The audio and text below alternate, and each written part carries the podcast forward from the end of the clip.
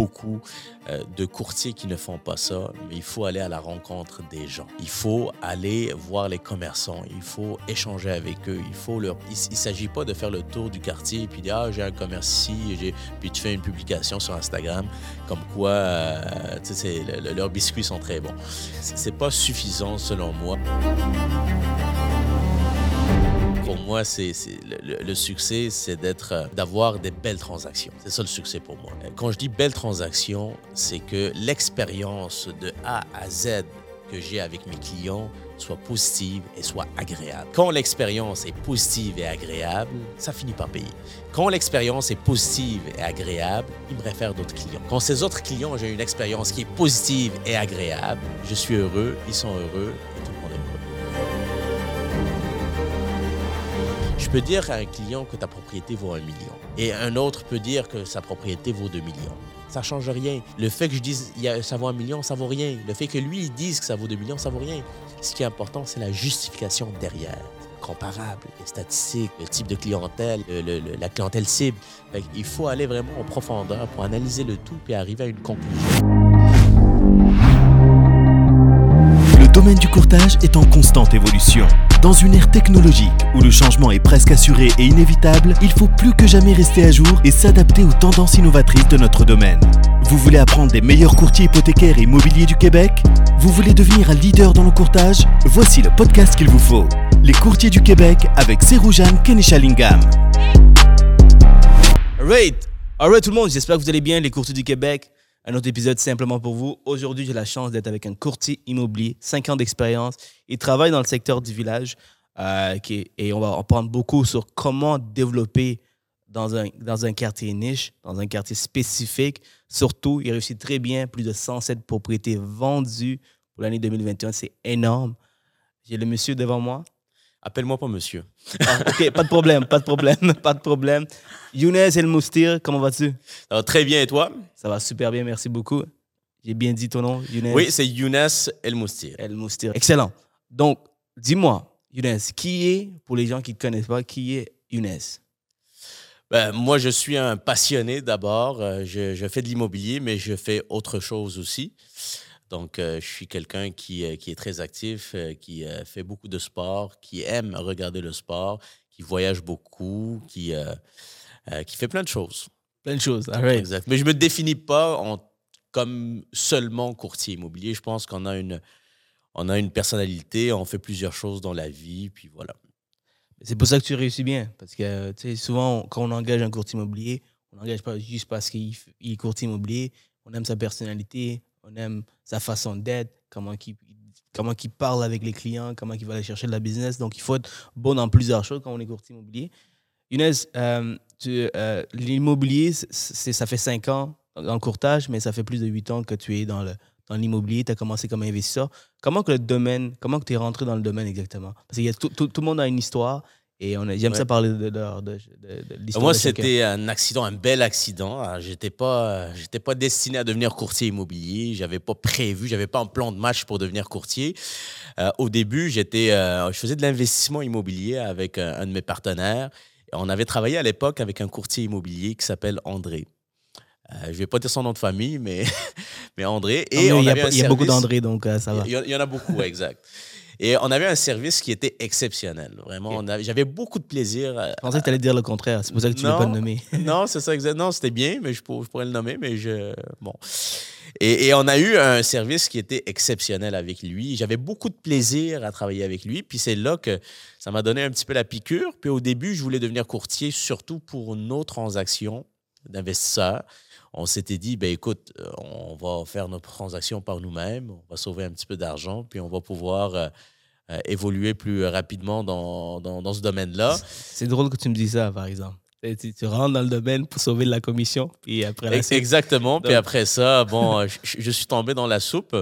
Et, et quand j'ai pris mon cours, là, c'était. Là, je suis sorti de là, je dis, ah, je pense qu'on va abandonner le projet, puis je vais devenir courtier immobilier. Donc, ça, a changé un peu la donne. Donc, c'est grâce à lui que je suis courtier immobilier aujourd'hui. Et, euh, d'ailleurs, euh, je le remercie euh, beaucoup parce que c'est important de, remercier les gens hein, quand, on est bien servi. Donc, donc c'est ça, puis c'est à cause de lui que je suis aujourd'hui courtier. André, si tu nous écoutes, Euh, Younes te remercie. Je sais pas quel André on parle ici, mais Kévillon. bon. on, on- on a un scoop. André Kévillon qui André Kévillon. travaille euh, dans la région de Terrebonne. euh, Wow. Un peu partout, là, mais il, est plus, il, il habite là. Rapidement, euh, je suis curieux de savoir qu'est-ce qui- qu'est-ce que qu'est-ce qu'est-ce qui qu'est-ce qui t'a impressionné, qu'est-ce qui a impressionné de, de son service que- qui a fait en sorte que wow, j'aime vraiment ça. La chose qui a vraiment ça a été euh, le, le il y a coup- deux choses. coup marquant pour toi. D'abord, le service à la clientèle. Il y avait un service à la clientèle qui était exceptionnel. Donc, il n'attendait pas que, que je le rappelle pour faire un suivi. C'est lui qui m'appelait pour faire un suivi. Ça, c'est la première des choses. Et d'autre part, c'était l'expertise. Moi, je me rappelle très bien, on avait acheté un terrain à l'est de Montréal, une petite maison sur un gros terrain. Puis les terrains, il y avait deux numéros de lot. Nous, on allait revendre la maison. Dans ma tête, il y a un seul numéro de lot. C'est un terrain, on vend ça, on fait un peu de profit et c'est tout. Là. Et là, il a fait ses recherches avec la ville de Montréal. Il a constaté qu'il y a deux numéros de lot. Et il nous a suggéré de vendre les deux numéros de lot, les deux terrains, de manière séparément. Et on l'a fait, on a doublé notre mise, on a fait beaucoup plus de profit. Donc, quand on parle de valeur ajoutée d'un professionnel, pour moi, c'est ça. C'est l'expertise d'une part et d'autre part le service à la clientèle. Et c'est quoi ta spécialité, Younes, dans le courtage euh, immobilier? Est-ce que c'est des premiers acheteurs? Est-ce que c'est. euh, euh, bon, premiers acheteurs, tu envoies beaucoup de listings, donc on va parler plus de listings. C'est-tu les, les gens qui, qui vendent leur première maison? C'est-tu de l'investissement, de duplex, triplex? Et que, Si tu devais te- te- te spécialiser dans quelque chose, ça serait quoi? Ben, moi, je suis au centre-ville, je travaille au village, donc c'est sûr que j'ai un- une clientèle assez diversifiée. Je ne travaille pas beaucoup avec des familles. Alors, 80% de mes clients, ça va être des jeunes professionnels, des gens qui s'en vont à leur retraite, euh, pas nécessairement des premiers vendeurs ou des premiers acheteurs. Il y en a, mais, euh, mais c'est assez diversifié, je te dirais. Là. Et qu'est-ce qu'ils recherchent euh, d'un courtier immobilier, surtout pour leur vente, autre que vendre l'immeuble? Ben, souvent, moi, je travaille beaucoup avec une clientèle internationale. Il y a beaucoup de gens de Toronto, de New York, euh, de, de la France qui m'appellent pour acheter une propriété. Alors, c'est sûr, pour eux, quand ils débarquent à Montréal, ils n'ont aucune idée dans quel secteur s'établir. Ils ne connaissent pas les quartiers, ils ne connaissent pas les services. Donc, l'un des avantages, d'ailleurs, de travailler avec un courtier immobilier, c'est la connaissance du secteur. C'est quelqu'un qui va pouvoir euh, leur montrer ce qu'ils ne voient pas.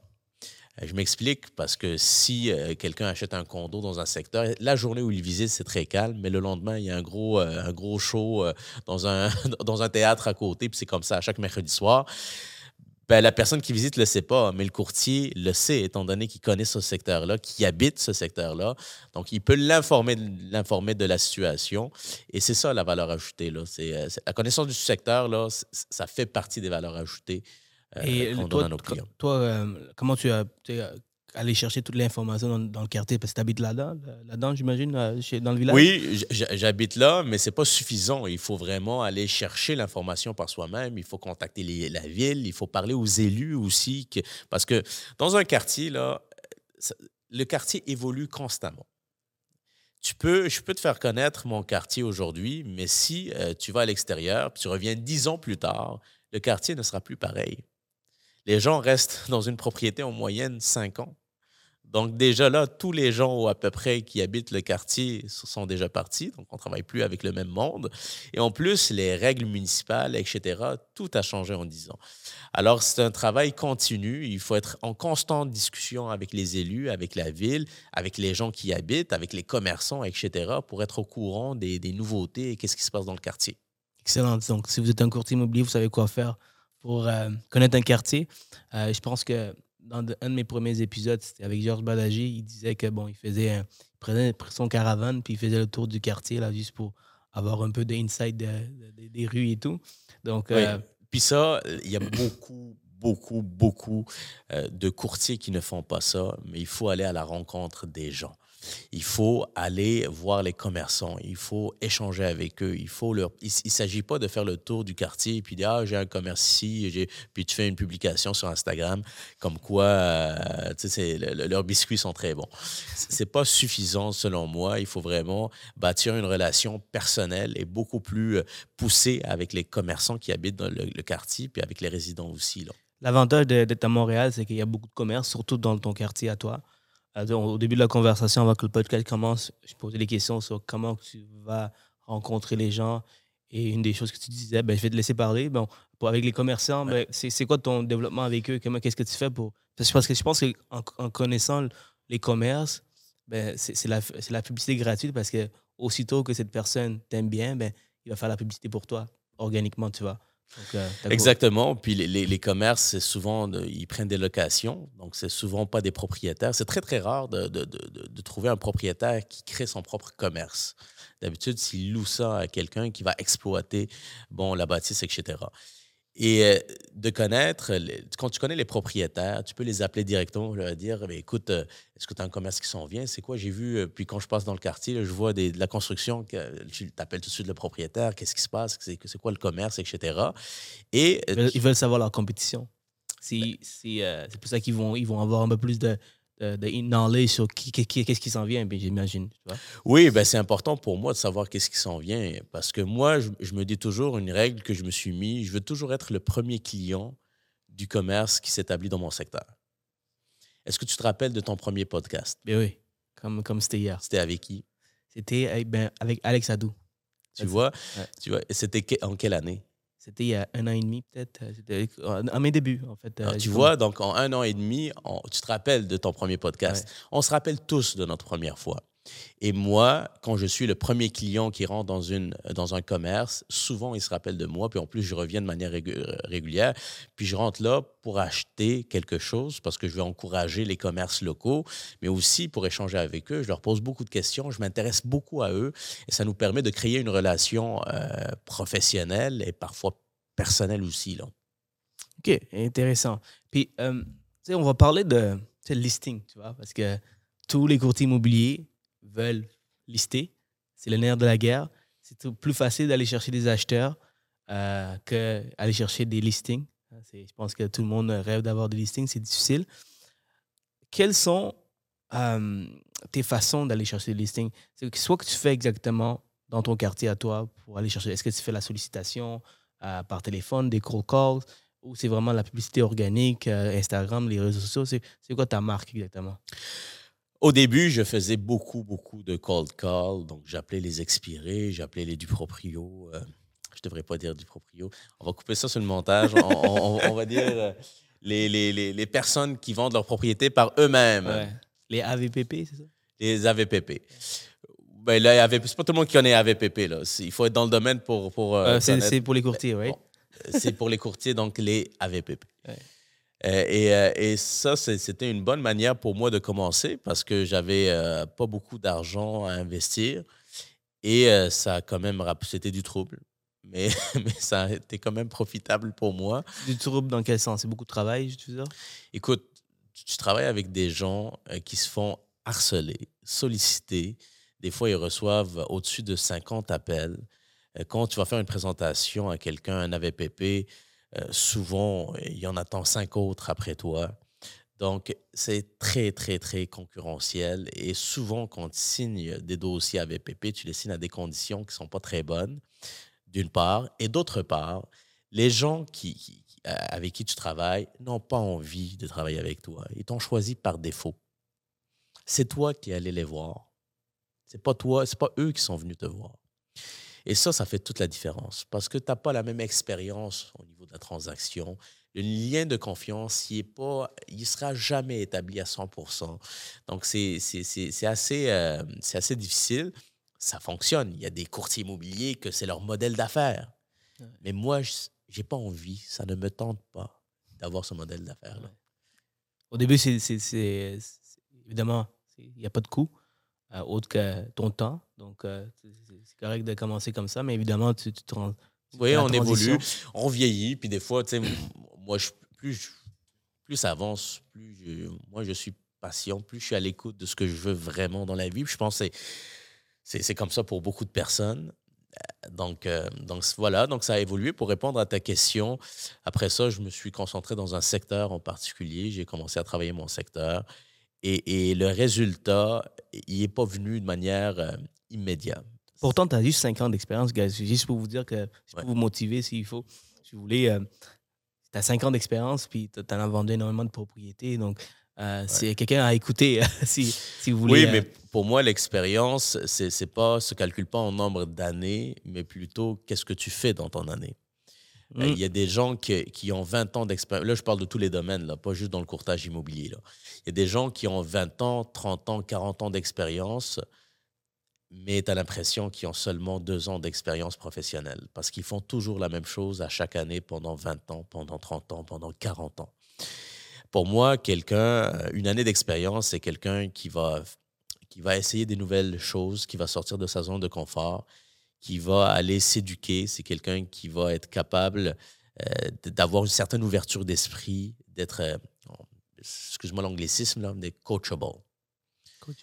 Euh, donc, c'est ça, c'est ça pour moi une expérience, et, non pas en nombre d'années. Et puis, ton succès, comme tu l'as as commencé à remarquer, dans quelle année exactement? Dans quelle année tu as commencé à voir, OK, là, tu commences à faire de l'argent, euh, là, je, commence à aimer ça. Ben moi, d'abord, le succès ne se calcule pas. Euh, je commence à faire de l'argent. Euh, pour moi, c'est le, le, succès, c'est d'être, c'est d'avoir des belles transactions. C'est ça le succès pour moi. Quand je dis belles transactions, c'est que l'expérience de A à Z que j'ai avec mes clients soit positive et soit agréable. Quand l'expérience est positive et agréable, ça finit par payer. Quand l'expérience est positive et agréable, il me réfère d'autres clients. Quand ces autres clients, j'ai une expérience qui est positive et agréable, je suis heureux, ils sont heureux et tout le monde est heureux. pour moi, le succès en immobilier, c'est ça. C'est des belles transactions. Euh, c'était quoi ta question? En fait, c'est dans, quelle année tu as commencé à avoir euh, un certain succès. OK, bon, euh, je comprends ce que tu veux dire, mais côté monétaire, parce qu'à un moment donné, il faut qu'on commence à faire de l'argent, tu vois. Euh, sinon, ça a pris trois ans à peu près. Là, avant, au début, là, mes premières transactions, là, les premières années, c'était très difficile. J'avais des transactions qui étaient difficiles. J'étais stressé aussi. C'était, ça a pris trois ans à peu près là, pour, de, travail là, dans mon secteur avant que je gagne une certaine notoriété, avant que les gens commencent à m'appeler. Puis aujourd'hui, là, c'est c'est beaucoup, beaucoup plus facile. Beaucoup plus facile. Aujourd'hui, euh, les gens t'appellent directement euh, parce qu'ils ben, te voient un peu partout, les pancartes sont là. Euh, qu'est-ce qui fait en sorte que les clients, maintenant, ils t'appellent? Avant, c'est un peu plus difficile parce que tu étais moins connu, j'imagine. Ouais. Ben, j'ai d'abord, j'ai beaucoup de défauts, mais j'ai une qualité, je suis quelqu'un d'extrêmement organisé. OK. Et, et, et c'est pas, c'est pas les gens euh, qui m'appellent, c'est moi qui appelle les gens, mais de manière sans faire de sollicitation. Donc, euh, en affaires, il faut avoir des systèmes, il faut avoir une structure, une organisation. Moi, je travaille beaucoup, beaucoup sur les références. C'est mon cheval de bataille. Pourquoi? Parce que ça me coûte rien. Faire de la publicité, là, ça coûte cher. C'est des dizaines de milliers de dollars parfois par mois. Puis les autres courtiers là, t'ont sûrement, l'ont sûrement euh, confirmé. Fait pour moi, d'avoir des références, c'est bien parce que les gens qui, qui viennent te voir, c'est des gens qui veulent travailler avec toi. Euh, souvent, c'est des expériences très, très, très agréables. Donc, souvent, on a une base de données d'anciens clients, de, personnes à qui on a parlé euh, parce qu'ils avaient un projet, finalement, ça n'a pas abouti. Et ces listes-là, il faut les utiliser. Souvent, c'est très, très rare que je vois des courtiers qui vont utiliser cette base de données-là. Alors, moi, je prends cette base de données-là, puis je la travaille. OK. Donc, euh, c'est les référencements et euh, la base de données, c'est un peu de tout, en fait. Oui, c'est un peu de tout. Puis c'est voulu que ça soit un peu de tout. Parce que si euh, je fais juste des AVPP, la journée qu'il ne va plus y avoir d'AVPP, ben, j'ai plus de revenus.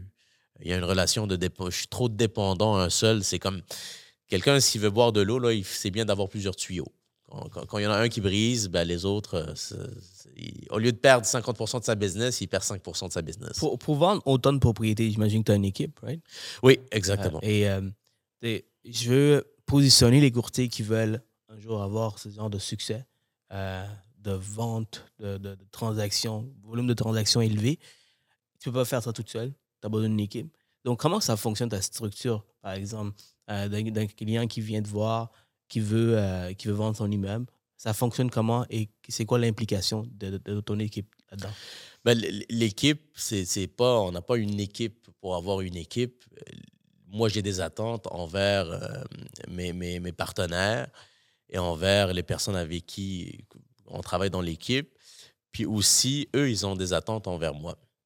On dit toujours qu'il faut que ça soit gagnant-gagnant, n'est-ce pas? Oui. Euh, alors, eux, c'est quoi leurs attentes? c'est d'avoir des clients, d'avoir des leads et de faire des transactions et de faire un minimum de transactions et d'avoir un certain support. Ça, c'est les deux raisons pour lesquelles quelqu'un va travailler dans une équipe. Et moi, j'ai des attentes de leur côté, c'est-à-dire de bien servir mes clients parce que s'il arrive quelque chose, c'est notre image qui est touchée. Donc, bien les servir, puis aussi euh, d'avoir du plaisir dans le travail tant qu'à travailler avec quelqu'un, vaut mieux avoir. C'est plus fun d'avoir du plaisir que. Bien sûr. donc, euh, donc c'est ça. Donc, il y a des attentes et ces attentes-là, selon moi, ils doivent être claires. Là. Donc, euh, clarity euh, is power. Donc, pour moi, il faut que ça soit clair. Puis, on divise le travail. Moi, je travaille surtout avec des vendeurs. Eux travaillent principalement avec des acheteurs. Ils font des vendeurs aussi. et c'est comme ça qu'on divise le travail. Mais, OK, good. Euh, donc, ça veut dire qu'ils font, ils font plus d'achats que de ventes. Mais dans, dans, dans le côté listing, euh, est-ce que tu as décourté que tu délègues une certaine partie de ton boulot? Euh, tu prends le listing, puis après ça, tous les, je sais pas moi, les, visites libres et tout ça, est-ce que c'est, tu as une structure pour ça? Ben, oui, il y a une structure pour ça. Donc, euh, donc souvent, quand on fait des, quand on a une propriété à vendre, si je, je prends d'abord s'il y a une propriété qui est un peu, un peu à l'extérieur de mon secteur, ben je, de plus en plus, je vais les donner à mes autres courtiers. Ça va être plus facile pour moi de rester dans mon secteur, de mieux servir mes clients. Et eux, ils vont aller prendre l'autre propriété qui est un petit peu plus loin, puis ils vont mieux servir euh, mes clients aussi. Euh, et ensuite, pour l'organisation du travail, quand j'ai une nouvelle propriété, on a une structure, des étapes à suivre pour la mise en marché, comme dans beaucoup de places. Et si euh, eux, ils ont des clients acheteurs, ben, ils peuvent les amener aussi voir la propriété. Et on travaille comme ça en collaboration. Euh, parlant de mise en marché sous le terrain, parce qu'il y en a qui sont très doués à aller chercher des listings. Mais de vendre, c'est une, une, autre affaire, tu vois. Ah oui. alors, ça peut, ça peut être là très longtemps dans le marché. Alors, et tu perds ta réputation, tu perds des clients, tu perds des opportunités euh, grandioses. Donc, Inès, c'est nous, comme je t'ai dit au début du podcast, on reste pas à la surface chez nous. On va dans le vif du sujet, puis je veux que le courtier qui nous écoute apprend le plus possible.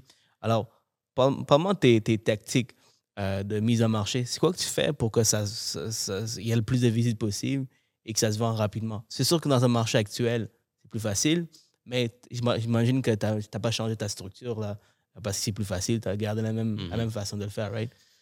C'est plus facile. Euh, je, je, ne suis pas d'accord avec toi. ça? OK, good. Dis-moi. Euh, parce que euh, souvent, il y, a des, y a beaucoup de clients qui m'appellent et qui me disent, écoute, le marché, il est fou, c'est incroyable les maisons euh, ont pris 30% et c'est le temps de vendre, on va faire 200, 300 000 de profit.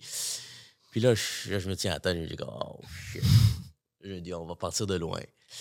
Sais-tu euh, que les copropriétés au Vieux-Port de Montréal ont perdu 4 de valeur? Copropriétés? Les copropriétés à Griffintown, ça marche pas fort. Les copropriétés, quand je dis copropriétés, condos puis euh, compagnie, au centre-ville, ça marche pas fort. Même au village, en une seule année, ça a perdu un petit peu de valeur pour les condos. Donc, on voit qu'on n'est pas dans un marché parce qu'on entend tellement de choses dans les médias, dans la radio, etc., qu'on a l'impression que partout ça a explosé. Non, ça n'a pas explosé partout. Il y a deux, deux éléments qui, qui, rentrent en jeu. Le premier, c'est le secteur, et le deuxième, c'est le type de propriété. Donc, il y a des secteurs qui n'ont pas pris de valeur. Et surtout pour les condos, les gens voulaient sortir de Montréal vers des maisons. Ils veulent avoir des condos de trois chambres à coucher et plus, avec un jardin, des duplex, etc.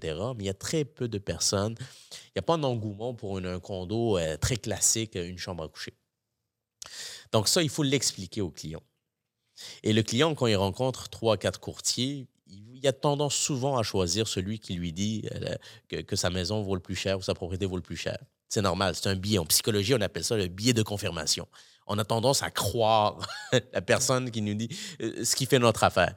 Donc, donc c'est sûr et certain que, que ça rend mes, mes, mes, discussions un peu plus difficiles. Je dois travailler un peu plus fort pour ramener les gens à la réalité. Puis moi, je dis toujours, là, c'est pas ce que tu dis ce qui est important.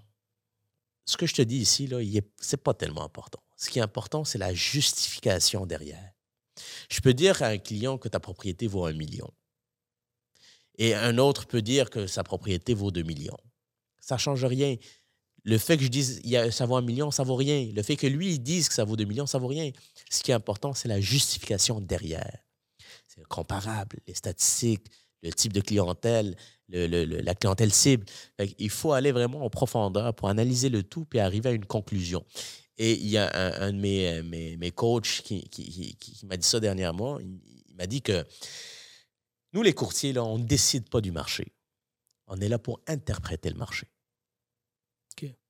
On ne décide pas du marché, on est là pour interpréter le marché et mettre la propriété sous son meilleur jour, la meilleure mise en marché possible, la meilleure expérience possible, les meilleurs acheteurs possibles.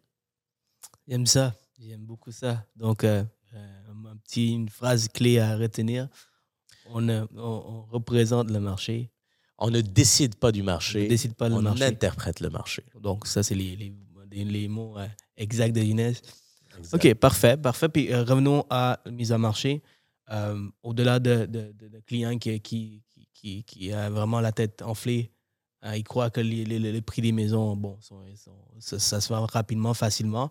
Mais au-delà de ça, quand tu as le listing, quoi les, stratégies que tu mets en place pour qu'il y ait de l'engouement puis il y, ait de la visibilité? Je vais te raconter une histoire. Euh, à un moment donné, je suis allé euh, rencontrer un client dans le, la petite Italie. Un super penthouse au-dessus d'un million. Il, est vraiment magnifique. Puis moi, c'est pas une propriété qui m'a beaucoup impressionné. Je trouvais ça beau, c'est bien, mais je trouvais ça un peu trop petit. Euh, bon, déco, c'était pas selon mes goûts à moi et tout. Et euh, j'ai fait le tour avec lui. On commence toujours par faire, tous les courtiers font ça, on commence toujours par faire le tour de la propriété, on pose un petit peu de questions, etc., pour euh, renforcer le lien de confiance avec notre client. Et euh, j'ai fait ma présentation, ça s'est super bien passé. Je suis parti, il y avait d'autres courtiers aussi qui sont venus le voir. Et à la fin, a décidé d'aller avec un autre courtier. Comme tout bon professionnel, j'ai demandé euh, pourquoi. D'habitude, les gens ne veulent pas heurter la personne, donc ils trouvent toutes sortes d'excuses. Ah oui, mais j'ai hésité entre toi et lui, vous savez, vous êtes tous bons. Hein. Bullshit. fait moi, je veux savoir la vraie raison. Alors, je dis, garde, je vais être très honnête avec toi, très direct. Donne-moi la vraie raison. Là. je veux dire, euh, on ne peut pas revenir dans le passé, puis ça m'a fait plaisir de te rencontrer pareil. Il m'a dit, mais j'ai trouvé que tu n'étais pas euh, assez en amour avec la propriété. Que, que qui ne pouvait pas donner ça à quelqu'un s'il n'est pas impressionné ou qui, qui est vraiment qui, aime la propriété. tu sais quoi? Il avait raison. C'est resté dans ma tête, j'y ai réfléchi là, pendant une bonne semaine. Puis il avait raison, j'avais pas de coup de cœur pour cette propriété-là. Et à partir de, cette fois-là, je me dis toujours qu'est-ce que je peux faire de plus? Qu'est-ce que je peux modifier dans ma démarche pour aller chercher plus de, propriétés? Et la première des choses, quand je rentre chez quelqu'un, c'est il y a toujours quelque chose de positif dans une propriété. Je ressors tous les points positifs. Je parle aucun négatif. Si je vais chez toi, là, tu habites là. Il y a une raison pour laquelle tu habites là, n'est-ce pas? Tu habites là parce que tu aimes ça. Si, je rentre chez toi, puis je commence à sortir tous les défauts, ouais, ça, est-ce que tu as envie de faire affaire avec moi? Bien sûr que non. Mais si je rentre chez vous, puis je sors tous les points positifs, puis il y en a toujours, là, même une propriété qui n'est pas si bien entretenue, puis il y en a toujours. Et je dis, waouh, ça j'adore, la lumière. Déjà là, les gens t'aiment. Et les gens vont acheter ta personnalité avant même d'acheter ton service ou ton expertise. Surtout si c'est vrai en plus. Surtout que si, c'est vrai. C'est pour ça que, je veux dire, si c'est une dompe, euh, tu peux pas faire exprès, là, ils sont pas fous non plus. Là. Mais je trouve qu'il y a toujours des points positifs dans une propriété qu'on peut ressortir. Donc, donc, je commence toujours avec ça. Puis, puis ça, ça c'est simple, hein? c'est pas compliqué. là. C'est très, très simple ce que je dis là. Et ça fait toute la différence. Si vous voulez euh, avoir des conseils qui, qui, automatiquement peuvent changer en monétaire, ouais. ça, c'est, ça vaut de l'or, ça, ce que tu viens de me dire, parce qu'il n'y a pas beaucoup de courtiers qui en parlent de, comment, qu'est-ce qu'ils font sur place. Et ça, c'est un très bon conseil. Si tu lances des fleurs, bien évidemment, tu reçois des fleurs. Alors, euh, c'est bien que tu, peux, tu, tu, fais la remarque parce qu'il y a beaucoup de courtiers qui bon, vont faire des visites et tout, mais c'est mine mug, euh, il n'y a pas beaucoup d'expression. Puis c'est pourquoi moi, je vais te choisir toi en tant que, en tant que client, mais pourquoi je vais te choisir toi si tu n'aimes déjà pas la propriété? Alors, c'est important. Puis au-delà de ça, une mise en marché, tu mets la propriété à vendre, Euh, oui, tu mets sur Centris. All right? Euh, ça ressemble à quoi euh, les, les visites libres avec toi? Est-ce que tu as une structure pour les visites libres? Comment, tu. en fait, parle de ta présentation. Right? Donc, quand tu es devant un client, ça ressemble à quoi, par exemple? Qu'est-ce qui fait que le client décide, de- au-delà de. Tu, tu- tu compliments de la propriété, mais qu'est-ce que pourquoi le client te choisit, toi? Ben, souvent, là, pour être honnête, là, souvent, souvent, la raison pour, la- pour laquelle ils me choisissent, c'est parce que je travaille dans le secteur. C'est un point qui, euh, qui- qui me démarque par rapport aux autres courtiers. Euh, À moins d'avoir un autre courtier qui travaille dans le même secteur. Il y en a, ça, ça- ça- existe. Euh, évidemment, il faut, souvent, les gens, quand ils t'appellent, c'est pour deux raisons. Soit pour avoir une évaluation de leur propriété, et soit pour avoir un peu plus d'informations concernant tes services. Donc, une présentation est divisée en deux parties. L'évaluation et ça, la ça. présentation de services. Ok. Euh, donc, euh, donc c'est ça. Et, et- et même avant de rentrer là, les gens achètent la personnalité avant l'expertise ou le service. Et des fois, c'est, c'est- on, est, on fait un choix. Tu sais, même moi, quand je reçois quelqu'un chez moi pour un service ou quelqu'un qui me vend des assurances, des placements ou peu importe, euh, oui, je regarde de manière rationnelle l'expertise, qu'est-ce que la valeur ajoutée, etc. Mais je regarde aussi la personnalité. Et euh, ma décision, je la prends avec mon intuition. Moi, je suis quelqu'un qui, qui- qui fait beaucoup confiance à mon intuition et c'est très, très rare que je me suis trompé avec mon intuition. Donc, c'est sûr qu'il faut qu'il y ait un fit entre le vendeur ou l'acheteur et le courtier. Si on n'a pas du tout la même personnalité, si on on on n'est pas, je veux dire, même si j'ai l'expertise, même si je fais la meilleure présentation de la planète, ça ne fonctionnera pas. Donc ça, Sans- à titre d'introduction, c'est ça. Moi, Jeunesse, euh, tu sais, le feeling que j'ai de toi, c'est que tu es un gars qui connaît son quartier, bon, comme tu, tu, tu dis, Euh, mais tu as l'expertise, tu parles bien, tu as une belle personnalité et euh, évidemment, tu complimentes la propriété. Donc, tout ça, c'est une recette de tout ça qui fait en sorte que un cer- cer- certain succès. Et n'importe quel courtier qui veut réussir, c'est un ensemble de tout. J'ai interviewé énormément de personnes. ok, Puis chaque courtier qui a un certain succès, il a, il a une grande personnalité à leur manière. Euh, Ça, c'est pas toujours bon, hein? une grande personnalité, tu veux dire? Euh, ben, des- des- des- du caractère, une forte personnalité. Non, non, une grande, une grande personnalité, mais ça ne veut pas dire genre. Toi, t'es en train de dire que je suis une grande personnalité, c'est ça? t'es- t'es- tu démarques, tu démarques. t'es- Merci. je vais m'en rappeler de toi, tu vois, comme tu es un gars posé, euh, tu parles, mais quand tu parles, c'est des choses importantes. Euh, donc ça, c'est c'est quelque chose qui est important. Il y en a beaucoup qui parlent, qui parlent, qui parlent pas, ils disent rien de bon. Euh, c'est aussi une grande personnalité, mais c'est différent. Ils ont leur ma- Ouais. ma- manière de faire, puis ça ne fit pas avec tout le monde. Euh, mais c'est ça que je voulais dire. Merci, c'est gentil, j'apprécie.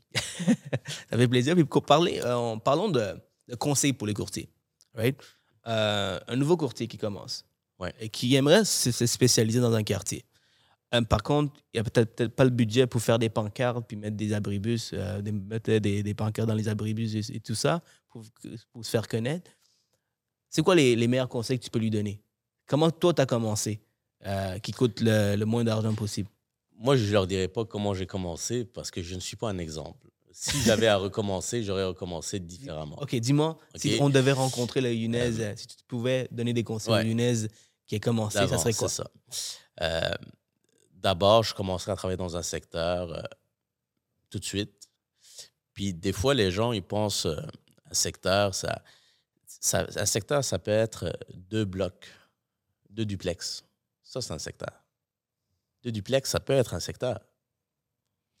C'est de commencer petit et d'être patient. Puis chaque fois, si- tu as une rue, là, disons que tu es ici, là, euh, sur Parc, puis tu dis, secteur ici, c'est grand, là, j'aurais pas les moyens. Ben, au lieu de faire de la publicité une fois par année dans tout le secteur, parce que tu n'as pas les moyens, il est préférable de choisir une rue ou un- une série de propriétés et tu te dis, ben, écoute, je vais travailler ces propriétés-là. Ça va être le début de mon secteur, le cœur de mon secteur. Puis je vais faire, je vais travailler euh, par de la publicité, etc., une rue. Puis quand j'ai un peu plus de sous, ben là, j'ajoute une deuxième rue. Après ça, une troisième, une quatrième, et j'élargis de manière graduelle mon secteur. Travailler une rue en publicité, ça coûte pas mal moins cher que travailler tout un quartier. là. Tu es d'accord avec moi? C'est sûr. Donc, c'est commencer petit, puis peu à peu agrandir et d'être patient. Je te le dis là, les gens t'en sont tellement impatients. Ils veulent tout, tout de suite, les premiers six, premiers six mois. Je les vois à chaque semaine, des gens qui veulent faire 500 000, 1 million, 2 millions leur première année. C'est fou, là. Donc, il faut de la patience, puis il faut du travail. Puis aussi, euh, un autre conseil que, que, que, que, je peux donner, là, je me sens comme un gourou qui est en train de donner des conseils. C'est pas. Je, je suis pas. Je suis pas euh, T'es là pour ça, je t'ai invité J'ai beaucoup plus à apprendre qu'à donner, là. Euh, mais ça serait tellement gagnant pour beaucoup, beaucoup de courtiers d'être un peu plus à l'écoute et d'être un peu plus en mode apprentissage. Puis moi, j'ai des défauts, mais ça, c'est une, une, de mes qualités. Moi, j'ai actuellement, j'ai un, coach, euh, j'ai des coachs en immobilier, puis je suis toujours très à l'écoute. Les gens qui, qui, ont, qui, ont, fait ça pendant, j'ai tellement de respect pour des gens qui, qui, ont fait ça pendant des années, puis qui ont une vraie expérience. Euh, comme tu parlais tantôt de Bardagie, puis il y en a tellement d'autres. Puis j'ai d'autres personnes que tu, tu aimes bien, euh, tu aimes bien les voir, puis tu, prends beaucoup de leur. Oui. tu apprends beaucoup d'eux? Oui, il y a beaucoup de personnes. Puis, puis moi, je prends la peine quand tu t'assois avec quelqu'un, puis il te dit. Souvent, si, je viens te voir, là, puis je te dis, euh, écoute, je vais. Euh, je tu, devrais peut-être penser à faire ça comme ça, ou t'as-tu fait ça? Souvent, c'est par question qu'on. Est-ce que tu as, essayé ça? Est-ce que tu as fait ça? Est-ce que tu as fait ça? Si je te dis ça, tu dis, hmm, OK, je vais réfléchir à ce qu'il vient de me dire. Puis là, ça mijote dans ta tête. Oui, il y a peut-être raison. Peut-être je devrais faire ça. Tu es une personne qui est coachable, qui est à l'écoute. Mais des personnes comme ça, il n'y en a pas tant que ça. Tout le monde va dire Ben oui, je suis. moi, là, il n'y a pas de problème, tu peux me donner les conseils que tu veux, je vais, je vais t'arranger ça, euh, je suis bon, je suis, je suis capable, j'apprends vite. Moi, moi j'apprends vite. Mais la réalité, là, quand tu, tu regardes les actions qui suivent derrière, il n'y a pas beaucoup de personnes qui sont pour vrai, là, coachable. je, remarque tout ça. En, présentement, je suis en processus de, de, de, de, grandir mon équipe. Et euh, des fois, tu donnes des petits conseils, mais ils ont tout le temps un mais tout le temps, ah oui, mais ils justifient là. Exactement ça. T'es pas coachable, mon mais c'est une responsabilité qui est partagée. Mm. Donc, c'est une double responsabilité. C'est une responsabilité de la personne qui va travailler avec toi d'être plus à l'écoute et d'être vraiment pour vrai, là, coachable. Puis il y a tout à gagner. C'est lui qui gagne, c'est pas toi, là. Mm-hmm. Toi, en donnant l'information, tu gagnes rien, là. C'est lui qui gagne. Il gagne plus que toi. Donc, il faut. Et l'autre responsabilité, je parlais de double responsabilité, c'est que toi, tu as la responsabilité de transmettre le message. Si le message n'arrive pas au destinateur, tu es responsable et non pas lui. C'est pas lui qui est pas coachable, c'est pas lui. C'est facile de jeter le blâme sur l'autre. Tu es responsable. Ça veut dire que tu n'as pas utilisé la bonne manière pour transmettre le message. Je peux pas, si je te dis, ah, ça c'est pas bon ce que tu fais là, fais ci, fais ça. Il y a de fortes chances que tu m'écoutes pas. Mais si je te pose une question, je dis, qu'est-ce que tu penses si on faisait ça? Je dis pas si tu fais ça. Si on faisait ça, t'en penses quoi?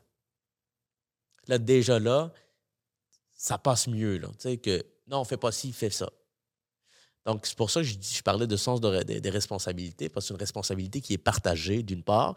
Puis d'autre part, ben, il faut travailler avec des gens. Il y a des gens qui n'ont rien à faire. Tu, dis quelque chose, il y a toujours un mec qui sort quelque part, comme tu dis, où, euh, ils ne sont pas capables ne sont pas capables d'apprendre. Donc, qu'est-ce que tu as fait euh, au début de ta carrière, Younes, pour apprendre des autres? Euh, tu t'es fait mentorer, bien sûr. Euh, as-tu été l'assistant de quelqu'un? As-tu fait des trucs qui vont accélérer le processus de croissance? Oui, ben, il y a beaucoup de personnes qui m'ont aidé dans l'immobilier. Là. Y a, écoute, je, pourrais te nommer des noms, là, je ne sais pas si, si, je devrais faire ça ou non. Mais moi, je me rappelle d'un appel que j'ai eu avant de, comment. Il y a beaucoup de courtiers qui, qui, vont m'appeler pour avoir des conseils alors qu'ils suivent leur cours et tout ça. Puis je prends toujours un peu de temps pour, euh, pour, euh, pour, pour, leur donner l'information qu'ils ont besoin et répondre à leurs questions. Pourquoi? Parce que moi, quand je faisais mon cours, j'ai appelé un, courtier qui s'appelle Maxime, qui est toujours courtier d'ailleurs, et qui, qui, qui m'a beaucoup. Il a pris, je pense, 45 minutes au téléphone avec moi. Là on est tous très occupés. là. Aujourd'hui, je me rends compte que 45 minutes, c'est énorme. Ouais. Et j'ai beaucoup apprécié ça. Je me suis dit, ben écoute, s'il l'a fait avec moi, je, suis- je, je m'oblige de le faire avec les autres. Donc, euh, il y a ça. Puis, il y a euh, Jean-Philippe euh, qui m'a beaucoup aidé. Donc, Loisel? ouais, c'est ça. Il y a Daniel. Il y en a tellement, tellement qui m'ont, qui m'ont aidé là, par, par leurs conseils. Ce qui est cool de- du métier, surtout les, les, les courtiers qui ont les bonnes intentions, qui croient à l'entraide, C'est les meilleurs. c'est les meilleurs. Exactement. Puis quand tu en donnes, tu reçois. Puis si c'est c'est normal que tu t'en reçois quand tu en donnes. Puis j'ai beaucoup de courtiers qui m'appellent, qui, qui, me posent des questions sur le courtage hypothécaire, bien sûr. Et je, prends je fais la même chose. Je prends le, temps de, de, partager parce que moi, quand j'ai commencé, il y a du monde qui m'ont aidé. Donc, c'est comme c'est une réflexe pour moi de le faire. Parce que je me suis dit, euh, je me dis, ben, j'ai eu la chance d'avoir ce genre d'individus qui m'ont donné la chance. Alors, why not? Qui, pour- qui je suis pour, pour croire que je suis euh, all that, pour ne pas donner ce temps à, à ces individus. Donc. Et puis, ces gens-là, ils, se- ils se rappellent de toi. Ils se rappellent de toi. C'est comme leur première conversation. Puis, c'est Siroujane qui La première fois? Ah, la première fois.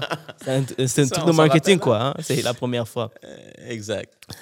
Good. Mais tout ça, juste pour conclure ce sujet-là, je, je suis tellement fier. Moi, au début, quand j'étais, euh, quand, je, quand je commençais dans le courtage, j'avais un petit peu honte de dire que je suis courtier immobilier. Je ne sais pas pourquoi. Il y avait un blocage au début. Ça a tardé à, pour que je m'assume comme courtier Je immobilier. suis très content que tu me parles parce que notre première conversation, quand je parlais du podcast, c'est je posais des questions sur euh, comment tu es rendu courtier immobilier. Eh bien, tu m'expliquais la- l'affaire de tu voulais sauver de la commission. Mais déjà, il y a un problème là. Oui, exact. Alors, dis-moi comment J'avais t'as- une image un peu. euh, bon, cour- c'est des- un peu des vendeurs de chars. C'est des gens qui sont un but d'eux-mêmes, qui. euh, qui euh, Donc, j'avais une idée biaisée du métier. Puis, c'est c'est drôle parce qu'aujourd'hui, je suis tellement fier d'être euh, d'être un professionnel de l'immobilier puis d'être courtier immobilier. Puis ce qui me rend fier, c'est pas moi, c'est les autres courtiers immobiliers. Souvent, on parle de transactions qui vont mal ou on va parler d'un courtier immobilier qui n'a pas été très collaborateur. Presque toutes mes transactions, je les fais avec des courtiers immobiliers incroyables. Et c'est pour ça que je suis fier, parce que je trouve qu'aujourd'hui, les courtiers immobiliers sont compétents, sont, honnêtes dans leur travail. C'est des gens qui sont professionnels. Puis je pense qu'il n'y a jamais eu autant de, de, de, courtiers immobiliers compétents aujourd'hui que, que jamais. Donc, euh, donc ça, je suis très, très fier, parce que ça, c'est bon pour nous tous. Si tout le monde travaille n'importe comment, puis il n'y a pas de règles, puis euh, ça- le monde sont malhonnêtes, ça va faire mal. Ça, ça a déjà été. Ben, ben oui, exact. Mais au- aujourd'hui, la réalité, c'est que moi, je connais des courtiers immobiliers qui sont euh, dentistes, qui sont comptables et qui, qui, qui viennent de toutes sortes de domaines, euh, quoi, comme le domaine de la cuisine, de la culture. Et cette diversité-là, pour moi, c'est un enrichissement à notre métier. Et je suis tellement fier là, de, de, de, de, dire que je suis courtier immobilier aujourd'hui grâce à mes collègues courtiers qui font un bon travail. Dis-moi, Younes, euh, quand tu dis que tu avais ce blocage, tu avais une idée assez biaisée sur le courtage immobilier, pardon. euh, comment aujourd'hui, tu sais, tu dois avoir une belle histoire à raconter à tous les clients qui disent Ah, moi, les courtiers immobiliers, là, c'est des vendeurs de chars. Tu as été dans, t'as été dans dans leur avant? Alors, c'est quoi ta réponse à ça aujourd'hui? Comme si, si tu devais euh, revoir tout ça, là? Ben, tu as des bons euh, comptables, des mauvais comptables, tu as des bons professeurs, des mauvais professeurs, tu as des bons médecins, de mauvais médecins, tu as des bons courtiers, de moins bons courtiers. Ouais. Ça fait partie de, euh, de, de- de la vie, on- c'est comme ça. Euh, les gens, tu n'as pas besoin de leur dire que de détruire cette image-là. Si tu fais ton travail comme il faut, si tu es toi-même, tu es honnête, il faut laisser les actions parler à la place. Je ne peux pas dire, moi, je suis honnête, mais tu vas le voir à travers mes actions. Boum. Yes. Donc, euh, donc pour moi, là, c'est vraiment. Souvent, dans la vie en général, je ne parle pas juste du métier, c'est les actions qui sont importantes et non pas de dire que je vais faire une action. Bonne réponse. Euh, C'est bien, c'est vrai. Euh, tu n'as pas besoin de représenter tous les courtiers pour dire écoute, notre, notre métier, c'est vraiment gratifiant comme euh, boulot. Oui, c'est gratifiant, mais gratifiant pour toi, peut-être pas pour un autre courtier parce Mhm. qu'il a eu une mauvaise expérience avec un, un courtier qui, qui, qui a tout fait, euh, tout croche à sa job, tu vois. Et même un enfant, un enfant, quand il, il est petit, tu lui dis euh, touche pas à ça. Euh, OK, ça se peut qu'il touche pas, ça se peut qu'il touche, mais si il voit que, que, que toi, tu lui, tu, tu, tu, tu, lui dis de ne pas faire quelque chose, puis toi, tu le fais, il va le faire, là. C'est sûr et certain. Mais si tu lui dis fais pas ça, tu n'as même pas besoin de lui dire ne fais pas ça. Si tu le fais pas par toi-même, il va te suivre. Parce qu'il va suivre tes actions et non pas ce que tu lui dis. Donc, tu peux parler pour toi-même.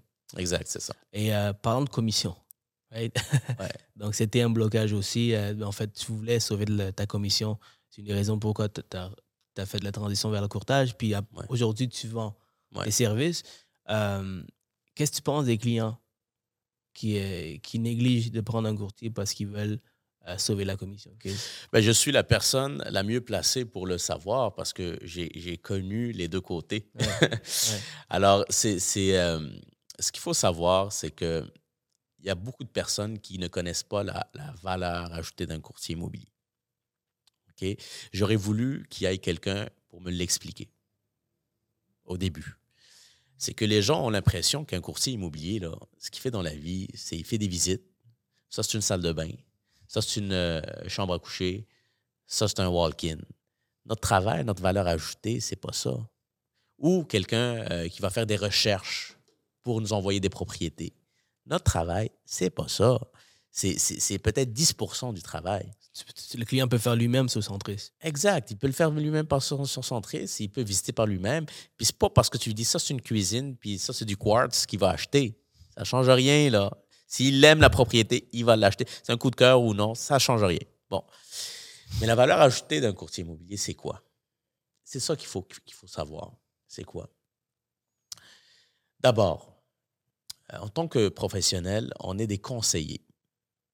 OK? Notre valeur ajoutée, c'est le conseil. Il y a des stratégies de mise en marché. À quel prix je vais afficher, ma propriété? Est-ce que je vais l'afficher dans une, braquette de prix qui est intéressante pour aller chercher plus? Est-ce que je vais afficher un peu plus élevé puis je vais négocier à la baisse, je vais me garder une petite marge de négociation? Comment je vais faire pour maximiser mon gain? Là, je parle pour un vendeur. Comment, qu'est-ce que je vais faire pour maximiser mon gain? Où est-ce que je vais aller chercher ma clientèle? Qui va acheter mon condo? C'est quoi le profil type de la personne qui va acheter le condo? ce profil type, il vient d'où? Il consomme quoi? Il regarde où? Il fait quoi? Donc, c'est un travail qui est beaucoup plus approfondi. Je pourrais t'en parler pendant une heure, ce n'est pas, pas, le but. Puis aussi, pour un acheteur, c'est de montrer des propriétés qui ne sont pas sur le marché.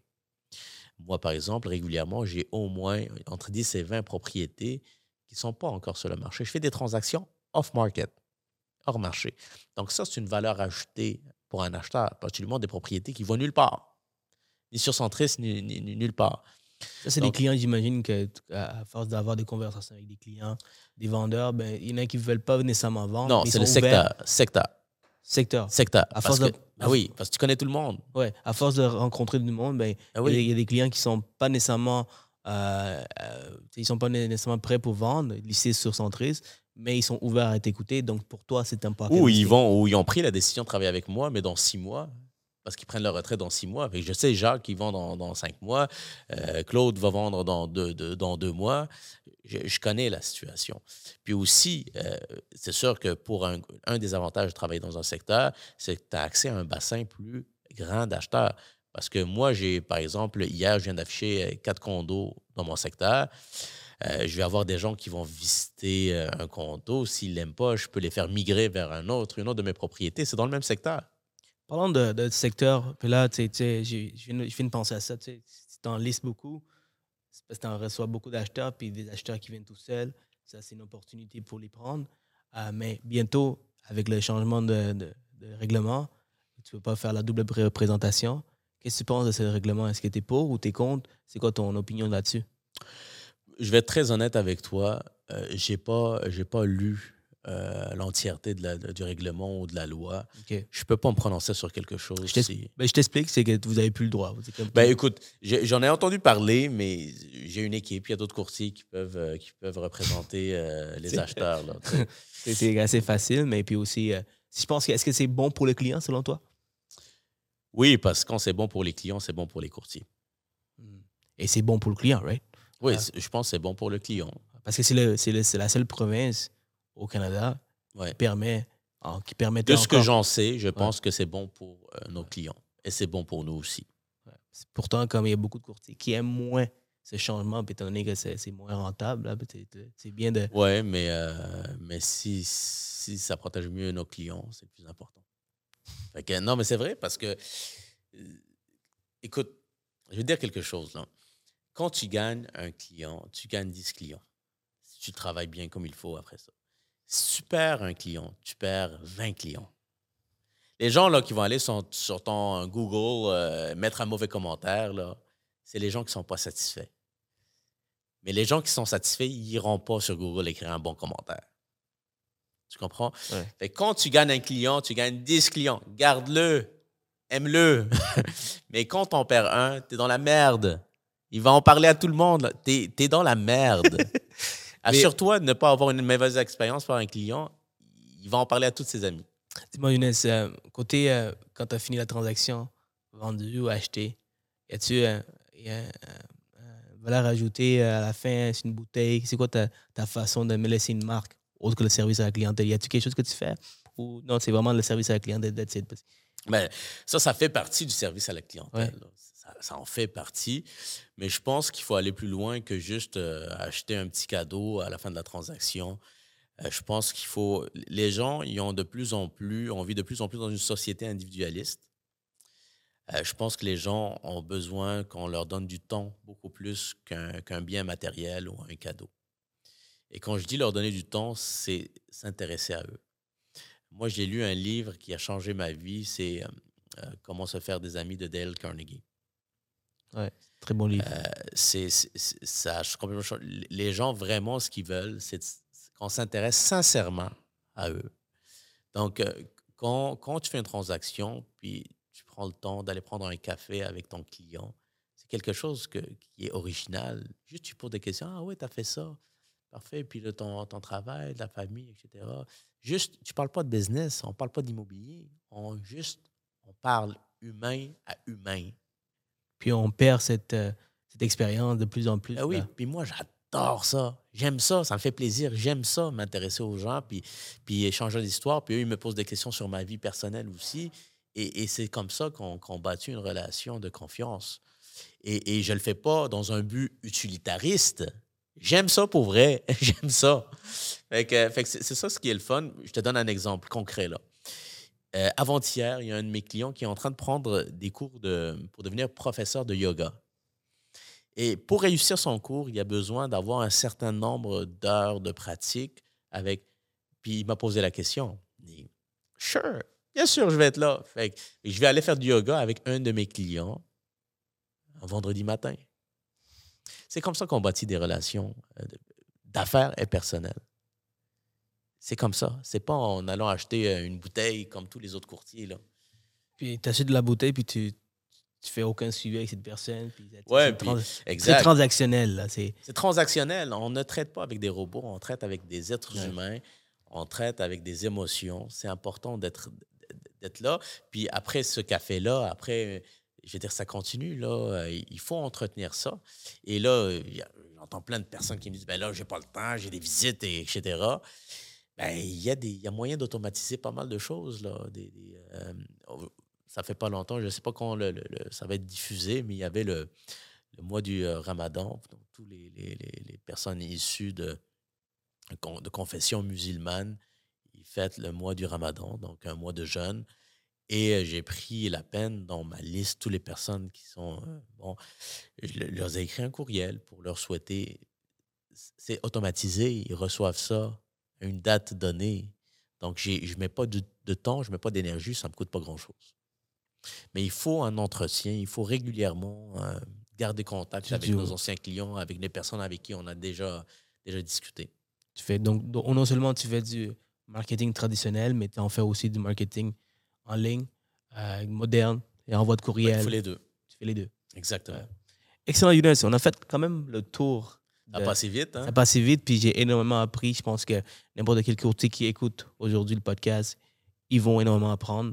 Euh, prenez des notes, guys, si vous écoutez le podcast. Retournez en arrière, prenez des notes, parce qu'il y a dit énormément de choses clés euh, qui, peut, qui peut être facilement applicable dans votre business. Puis élever votre business, c'est ça l'objectif. C'est de chacun des épisodes, vous appliquez une ou deux choses que vous avez appris. Pas tout. Vous pouvez pas être, vous pouvez pas être Younes, vous pouvez pas être Sirogène. Mais chacun a sa personnalité, là. Ouais. Je veux dire, on est tous euh, différents, puis il faut respecter ça. C'est ça. Donc, euh, depuis que j'ai commencé, euh, je répète tout le temps, j'ai euh, élevé ma business exponentiellement grâce aux conseils de chaque individu. Puis je prends, je prends une ou deux choses. Ça sort des courtiers immobiliers. Si les courtiers immobiliers sont, vous êtes vraiment forts. côté marketing, côté vente, souvent les courtiers hypothécaires, ils, sont, ils, ont, le- ils ont plus le côté analytique et tout ça. Donc, euh, il y a beaucoup de choses à apprendre des courtiers immobiliers, moi, je trouve. Alors, c'est une des raisons que j'adore parler à des courtiers immobiliers. Alors, ça m'a énormément aidé. Donc, euh, guys, prenez des notes, appliquez. Puis surtout, si vous avez des questions, je pense que Younes est ouvert à, à vous, euh, vous répondre. all right? Oui, absolument. Euh, donc, si jamais vous avez des questions, vous pouvez toujours l'appeler. Euh, Est-ce que tu, tu recrutes du monde dans ton équipe, Younes? Non, pas, Pas pour le moment. pas pour le moment. On ne sait jamais, vous pouvez quand même l'appeler. Appelez-moi pareil, ça va me faire plaisir de, de prendre un café. Oui, avec plaisir. Euh, donc, merci Younes. Merci. Euh, question rapide. OK, question rapide. Tu me disais que tu aimais, bien lire, puis euh, euh, un de tes, livres, c'est euh, comment. euh, c'est quoi le How to Influence People and Win Friends? Quelque chose comme Ouais, ça, c'est ouais? ça, exactement. C'est la, la- bonne phrase? Oui, c'est exactement ça. Comment se faire euh, des amis. et- Influencer les gens, ouais. Y a-t-il un autre livre que tu recommandes à, à des gens qui, euh, qui nous écoutent aujourd'hui euh, dans le courtage immobilier? Est-ce quelque chose qui, qui, va- qui, est, qui est vraiment pour toi, ça a été. euh, Euh, le, le meilleur livre qu'on peut avoir pour moi, c'est. euh, là, je ne veux pas rentrer dans un long sujet, je sais que tu fais ta conclusion. C'est d'avoir, euh, de parler avec un courtier senior. Parce que lui, il y a pas. Il y a une, une, euh, un apprentissage pratique de la profession et non pas théorique. excellent. Mais moi, le livre qui m'a le plus marqué, c'est Comment se faire des amis euh, de Dale Carnegie. Comment faire des amis, ouais. Parfait, guys. Sur ce, je vous souhaite une excellente journée et prochain épisode.